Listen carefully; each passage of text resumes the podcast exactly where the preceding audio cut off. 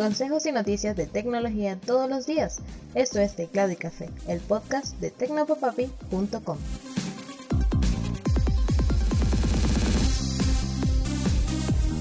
Hola, un saludote, espero que tengas un excelente día. Soy Alexis y esto es Teclado y Café. En el año 2020, TikTok lanzó una iniciativa para incentivar a los creadores de video a permanecer en su plataforma. El fondo TikTok, que reserva una cantidad fija de los ingresos de la red social para repartirlo como pago entre sus creadores más influyentes. Pero parece que la cosa no va precisamente de maravilla. Han Green, TikToker y YouTuber estadounidense, compartió un video en YouTube llamado Entonces TikTok apesta, te voy a dejar el, enlace, aunque está en inglés, para que le des un vistazo. En este video cuenta lo poco que gana en TikTok y la suma es realmente ridícula. 2,5 centavos de dólar por cada mil visitas, menos de un dólar al día. De acuerdo con Green, eso es apenas una fracción de lo que gana en YouTube. De inmediato, otros TikTokers famosos compartieron sus cifras. Super Saf compartió una captura con la suma de 151 dólares y el texto, esto es lo que gané desde abril de 2021 con más de 25 millones de visitas. 150 dólares en un año por 25 millones de visitas me parece que no tiene ningún sentido. Pero uno todavía más popular, Jimmy Donaldson, se unió al movimiento mostrando ganancias de entre los 18 y 25 dólares diarios para un total de 15 mil al año. Bueno, ya estamos hablando de una cifra más o menos respetable, ¿cierto? Pues no, Donaldson en el mismo tiempo en YouTube hizo 54 millones de dólares y de hecho es el youtuber que más ha ganado en los últimos años. Han Green explica que el problema es que el fondo de retribución de TikTok no cambia de acuerdo con el aumento de los ingresos ni de la popularidad, sino que está fijado en un billón de dólares que se reparten entre cada vez más y más creadores exitosos. Lo irónico del caso es que ByteDance, la dueña de TikTok, ha facturado en ganancias 36 billones de dólares aproximadamente en este periodo entre 2020 y 2021, lo que quiere decir que un billón de dólares no es nada. Desde TikTok han asegurado que escuchan a la comunidad que está buscando formas de mejorar las ganancias de sus preciados TikTokers que podrían terminar migrando a otras plataformas. Una aspiradora robótica terminó perdida luego de huir del lobby del hotel en el que trabajaba. El pequeño aparato circular limpiaba cerca de la salida del hotel y sus sensores no alcanzaron a detectar que se había pasado del límite, por lo que el aparato terminó perdido fuera del edificio. Cuando se dieron cuenta, los empleados empezaron a buscarla, pero no pudieron encontrarla. Dos días después, otro empleado del hotel la encontró sin batería atorada debajo de unos arbustos en el jardín. Ahora está tranquila en su base de carga junto al resto de su familia robótica, declaró con humor el gerente del hotel. No me imagino el horror que debió vivir la pobre aspiradora tan lejos de su base y de los suyos, mientras se desvanecía su conciencia y su batería en el salvaje mundo de concreto de los humanos. Qué bueno que volvió a casa sana y salva.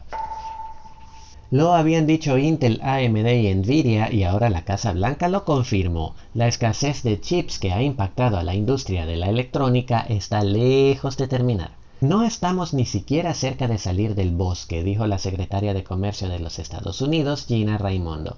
Raimondo se refirió así al informe del Departamento de Comercio que asegura que la situación no se resolverá en seis meses, sino que podría tomar más de un año. El reporte recoge las impresiones de casi todos los mayores fabricantes de chips del mundo, dicen, y algunos proveedores y distribuidores, y detalla que el problema está en varios frentes. El aumento en un 17% en la demanda de obleas, la reducción del inventario en los almacenes de 40 a solo 5 días de reserva y el aumento de la capacidad de producción por encima del 90%, lo que aumenta también los costos operativos y de mantenimiento.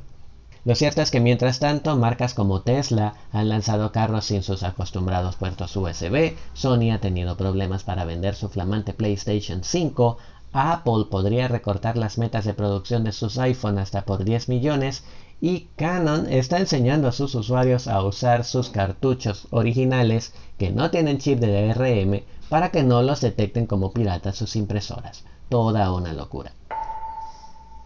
La compañía suiza Saamigo presentó una especie de cepillo de dientes que avisa si es hora de visitar un dentista.